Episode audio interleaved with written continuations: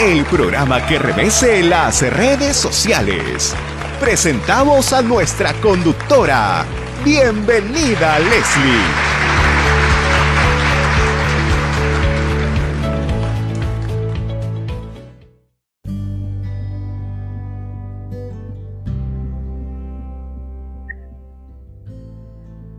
amigos, les saluda Leslie Yata Ramírez, directora de la portal web Entérate con Leslie. Estamos en un enlace por podcast con el doctor Mario Amoretti Paches.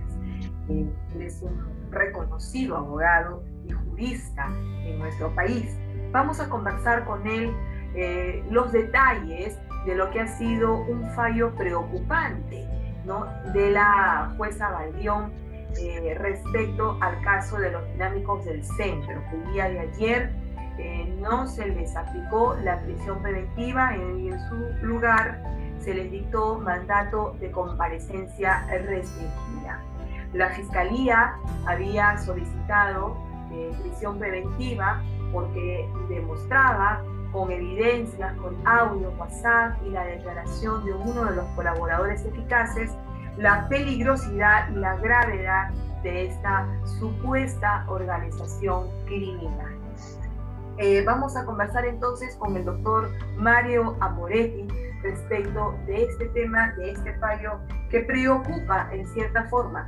Muy buenos días, doctor Mario Amoretti. Muchísimas gracias por este enlace. A ti las gracias, Leli, por esta invitación. Doctor Mario Amoretti, vamos a empezar por un marco general para que nuestras redes sociales puedan entender qué cosa es una prisión preventiva, en primer lugar, y cuáles son los supuestos que se tienen que dar de manera concurrente para que pueda eh, dictarse una prisión preventiva ¿no? en, los casos que determine el Poder Judicial.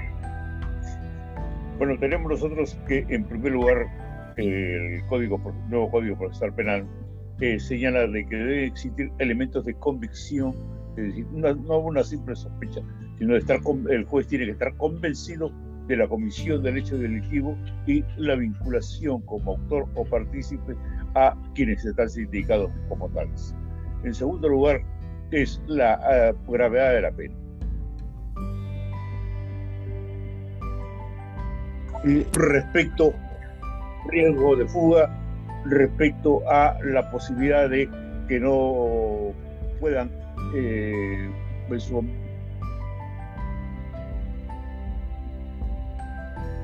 ante la comisión. Y aquí encontramos nosotros que eh, esta eh, dos situaciones.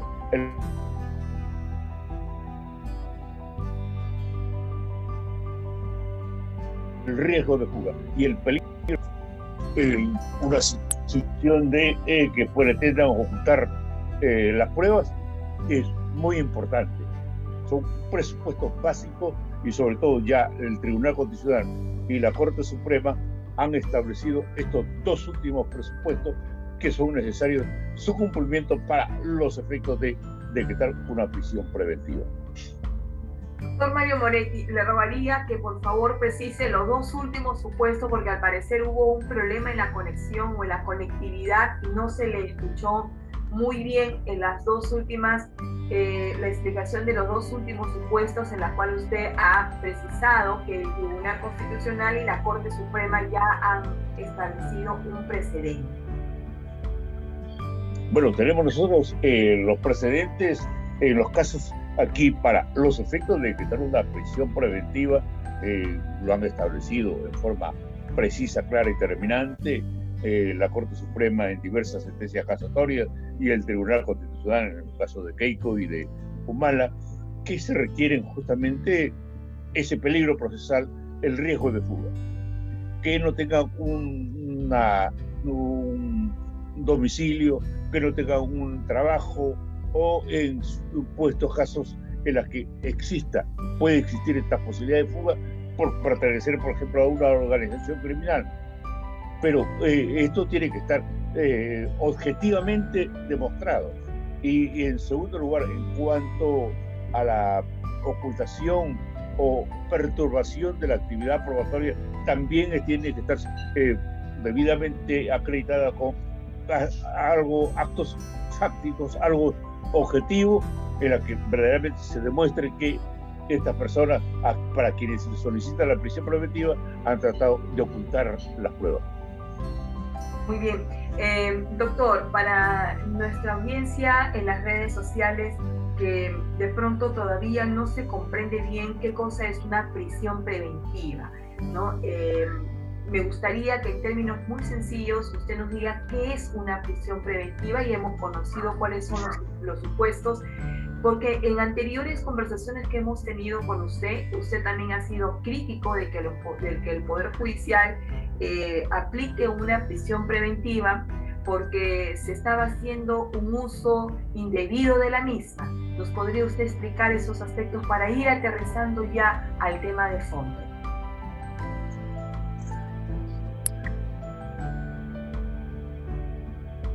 Lo tenemos al doctor Mario Moretti en conexión. Sí. ¿Me escuchó la pregunta, doctor? Sí, yo, eh, eh, la prisión preventiva es, eh, se dicta cuando existen estos presupuestos y con la finalidad de tener al procesado en el desarrollo del juicio, justamente para evitar una situación de una fuga o una perturbación de la actividad probatoria o el ocultamiento de pruebas en estos casos es que el juez dispone una privación de libertad y fija un lapso de tiempo nueve meses cuando el caso no de gravedad o no hay complejidad, hasta 18 meses cuando ya el caso es complejo.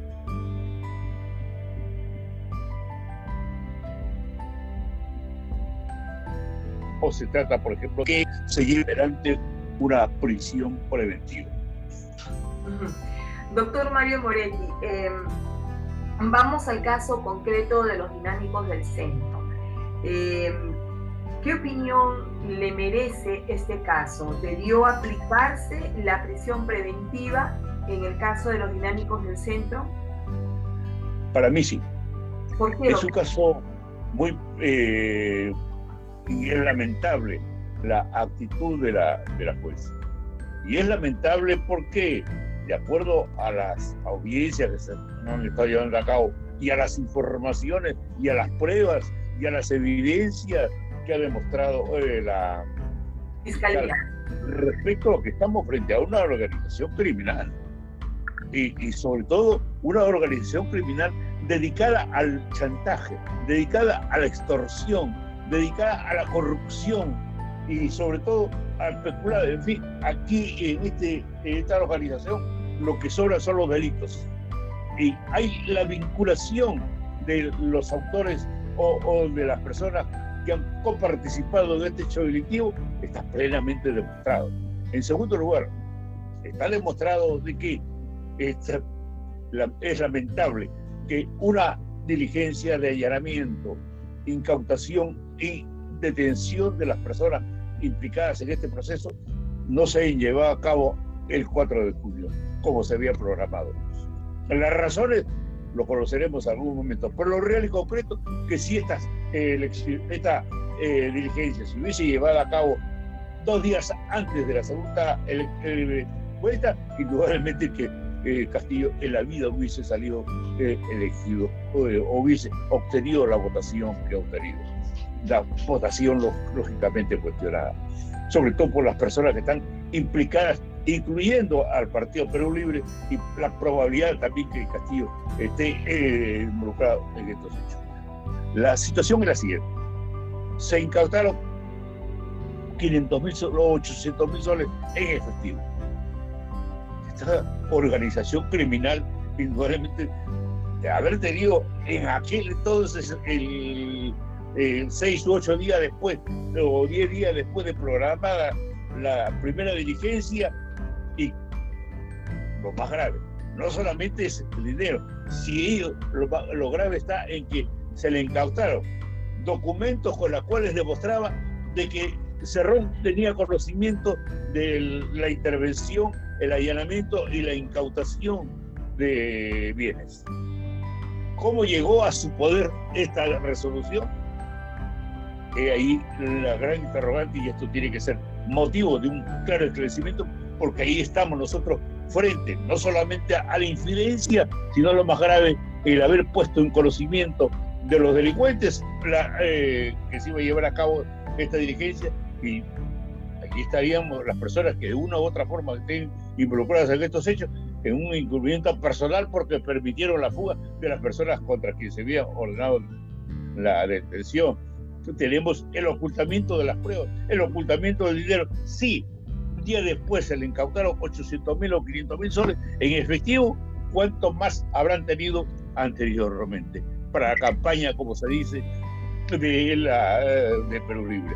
Esta situación nos lleva a lo siguiente hay, eh, se, ¿Se cumple el, tercer presupuesto del peligro procesal de fuga? Sí, porque dos de ellos se han fugado. ¿Se cumple el riesgo procesal del ocultamiento de las pruebas? Sí, porque e inclusive a uno de ellos eh, tiró al, al inodoro el celular. Habían pruebas donde habían, este, se han llegado a demostrar en los contactos y las conversaciones respecto a cómo debían actuar en las elecciones, cómo se debía aportar el dinero y a quiénes se le debía entregar para el traslado de las personas de eh, Junín hacia Lima. Esto no viene sino a demostrar que estamos en una organización criminal y con pruebas, no solamente con simples manifestaciones, sino con declaraciones, sino con pruebas que él demuestra este, esta situación y sobre todo la manipulación de Cerrón con esta organización criminal. Claro, porque en los audios, en los WhatsApp, involucraban al señor Cerrón, ¿no? Indudablemente. Se mencionaba al señor Cerrón, ¿no? Por supuesto. Y, y, es lamentable también que no se haya pedido la, la privación de libertad de este sujeto. Y vemos que él sigue en este momento manejando políticamente lo que va a ser a partir del 28 de julio supuestamente el nuevo gobierno de Perú Libre, que a la verdad es lamentable que en otros casos, con menos problemas, con menos elementos de juicio, con menos indicios, se haya decretado la privación, la privación de libertad de algunas personas. Y sin embargo, en este caso, con evidencia, porque no, no vamos a simples indicios, son evidencias, pruebas que se han encontrado dinero si es lo que ha sustentado la ¿Cuál es el camino procesal ahora, doctor Mario Moretti, en este caso? Ya se dio eh, el, el, mandato judicial, es un cuestionado fallo eh, eh, del caso de los dinámicos del centro, se, tiene que investigar a fondo por, qué no, por qué no se ha considerado como una organización criminal. Yo estoy de acuerdo con usted en el sentido de que en otros casos hemos visto con menores evidencias se ha decretado prisión preventiva. Y en este caso, eh, hemos estado siguiendo las audiencias públicas a través de las redes sociales y nos parecía que las, argumentaciones de la fiscalía sí tenían bastante asidero, las evidencias eran claras, pero en fin, eh, ¿Cuál es el camino procesal ahora que queda para poder, eh, me imagino, eh, la Fiscalía interpuso seguro ya el recurso de apelación respecto del fallo? Espero que la Sala Penal Superior de Apelaciones pueda en su momento revocar esta decisión de la jueza. Es muy cuestionable y ojalá, ojalá que la Junta Nacional de Justicia intervenga, porque para otros casos se le ven muy céleres a los de la Junta Nacional de Justicia, pero en estos casos que son evidentes, de hechos que verdaderamente son muy cuestionables en lo que respecta a la actitud de la jueza o lo que se vio con la jueza supernumeraria que paralizó la elección de los miembros del Tribunal Constitucional. O lo más grave, le hemos pedido a los decanos que se le investigue y se, y se, lleve en todo caso una sanción al, al mismo juzgado que eh, declaró nula la, elección de la Junta Directiva y de los demás entes eh, en el noviembre del año 2019 del CAL, y hasta el momento no tenemos nosotros, eh, no se ha podido llevar a cabo un miembro del Jurado Nacional de Elecciones. Es decir, no tenemos vocales del tribunal o magistrado del Tribunal Constitucional. no tenemos nosotros un miembro que falta para completarlas y constituir la sala plena del Jurado Nacional de Elecciones. Tenemos tres fiscales supremos destituidos con una celeridad increíble por parte de la, de la Junta Nacional de Justicia, pero ante hechos que son más evidentes y, que merecen una destitución de parte de los jueces, ahí la Junta Nacional de Justicia no dice una sola palabra. Quiero hacer simplemente una salvedad en relación a, la medida cautelar que se dictó en el tercer juzgado constitucional transitorio que ordenaba la paralización. En realidad no lo paralizó, no, no lo llegó a paralizar. La orden salía, la paralización, la suspensión de la elección de miembros del tribunal, pero el Parlamento le dijo que no. Y continuó con el proceso de elección de magistrados al Tribunal Constitucional, pero lo que pasó ya como actos siguientes es que no lograron los votos. No, no lograron los votos es que también vino ya la, eh, intervención de la Fiscalía para que eh, se investigue a los congresistas que habían intervenido eh, en esta decisión de llevar adelante la elección porque estaban incurriendo en un delito de desobediencia a la autoridad. Y ahí tenemos nosotros que, si bien es cierto, ya se le abrió una investigación, también es bastante cierto de que el artículo, el inciso octavo del artículo 20 del Código Penal los exime de responsabilidad penal, porque están actuando en cumplimiento del deber, en cumplimiento de la ley, de tal manera de que esta situación dio lugar a que los de, eh, partidos de izquierda y, el FREPAC, el Partido Popular, en su momento se abstuvieran de, votar. Eh, encontraron un motivo para justificar su abstención, cuando en realidad esto no procedía esta abstención, pero aquí en el Perú encontramos estas situaciones que lamentablemente son casualidades que se presentan en la política. Sí, eso ha sido ya como consecuencia de, pero solamente quería hacer la salvedad de que el Parlamento no acató esa medida cautelar, lo ratificó la mañana del jueves 8 de julio en el acuerdo de Junta de Portavoces en el Pleno. Tan es así que se concretó la elección de los magistrados. Lo que vino después ya es, eh, digamos, eh, los votos ya empezaron de las bancadas a desarticularse y todo quedó ahora en la nada. ¿no? Eh, doctor Mario Moretti, eh, ¿algunas palabras finales sobre el caso dinámico del centro? esta decisión dictada por la fuerza, ojalá que en su momento sea revocada a la brevedad posible por la Sala Penal de Apelaciones de Jurín, porque esto es muy lamentable es muy lamentable, sobre todo para la seguridad jurídica del país, porque no podemos nosotros admitir que delincuentes a quienes se les han probado su responsabilidad penal gocen de una libertad que no merecen. Ok. Gracias. Muchísimas gracias, doctor Mario Moretti. Ha sido con nosotros el doctor Mario Moretti intercambiando algunas reflexiones jurídicas respecto a lo que ha sido el fallo eh, del de, caso Los Dinámicos del Centro. Gracias, doctora Moretti. Muy amable, gracias. Thank you.